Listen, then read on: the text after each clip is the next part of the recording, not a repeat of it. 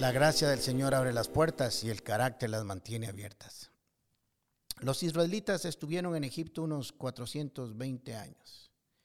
Un tiempo como invitados especiales, pasándola bien, y otro tiempo después como esclavos. Cuando leemos la historia de esta nación entendemos que no fueron ni muchos ni pocos años, fueron los necesarios para cumplir con un plan perfecto que solo Dios pudo haber pensado. En ese momento los israelitas no podían entender por qué de su esclavitud, si todo había venido bien.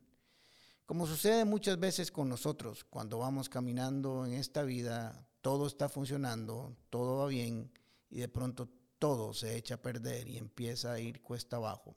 No entendemos y no comprendemos por qué, no sabemos qué pasó. Cuando pasamos por esos momentos difíciles y largos, nos parece que nunca terminarán.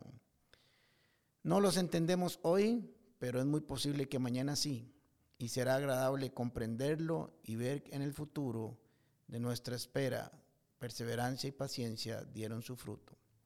En el tiempo de José, cuando llegó su familia, ingresaron a Egipto unas 70, 75 personas, Jacob y sus doce hijos y familiares. Pero cuando salieron hacia la tierra prometida eran uno o dos millones de personas, según los números que usted pueda hacer. Los años de espera habían dado su fruto, ahora eran una gran nación. No había sido fácil, ahora sí, tendrían la fortaleza y la gente necesaria para ir a conquistar y no ser conquistados. Israel primero fue una pequeña familia, de donde saldría una gran nación, pero había que construirla, formarla, hacerla grande y darle los recursos necesarios. Para ello se requeriría mucho tiempo.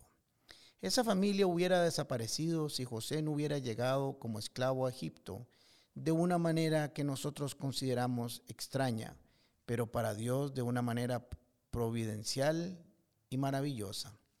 Por eso José le dijo a sus hermanos una vez que lo volvieron a ver lo siguiente, Génesis 50, ustedes pensaron hacerme mal, pero Dios transformó ese mal en mi bien para lograr lo que hoy estamos aquí viendo, salvar la vida de mucha gente.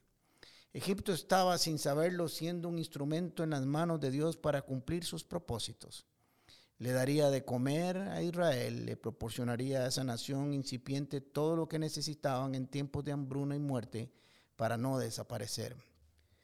Pero por otro lado, por siglos Egipto sería utilizado como una gran granja, un semillero, y, ¿por qué no, un gran vientre para gestar el crecimiento de esa gran familia, para que creciera y creciera sin que fuera una amenaza para las naciones vecinas. Ese propósito se estaba cumpliendo. De hecho, esa fue la razón por la cual Israel pasó de ser un invitado honroso a la esclavitud. Los israelitas tuvieron muchos hijos, nos cuenta el libro de Éxodo. Se multiplicaron a tal grado que fueron haciéndose más y más poderosos el, país se fue llenando de ellos. Cuidado con los israelitas, dijeron, que ya son más fuertes y más numerosos que nosotros. Vamos a tener que manejarlos con mucha astucia, de lo contrario seguirán aumentando. Y si estalla una guerra, se unirán a nuestros enemigos, nos combatirán y se irán de nuestro país. Pero era necesario que crecieran más, no era el tiempo de salir. La tierra prometida estaba llena de grandes y poderosos pueblos guerreros y había que conquistarla y poblarla con mucha gente. Los egipcios les impusieron trabajos forzosos al pueblo de Israel como el edificar ciudades, pero cuando más los oprimían, más se, multiplicaban y se extendían, de modo que los egipcios llegaron a tenerles miedo. Aun cuando mandaron a matar a los niños varones para que no crecieran, las parteras egipcias no hicieron caso, de este modo los israelitas se hicieron más fuertes y numerosos. Esto es impresionante. Siendo Egipto el imperio poderoso que conocemos, nos cuentan las escrituras que era ellos los que tenían miedo. ¿Quién le tiene miedo al esclavo? ¿No es todo lo contrario? Lamentablemente es el esclavo el que tiene miedo de su amo. Ahora podemos ver hacia atrás y comprender que aunque Israel era el esclavo y eso le causaba mucho dolor, ese tiempo estaba siendo utilizado para su desarrollo y crecimiento. La siembra daría su fruto a su debido tiempo. En el corazón de Egipto, ahí en el centro de Egipto, Israel estaba siendo alimentado. Se estaba multiplicando y por cierto le estaban entrenando a aquel que sería su libertador, quien comandaría su liberación.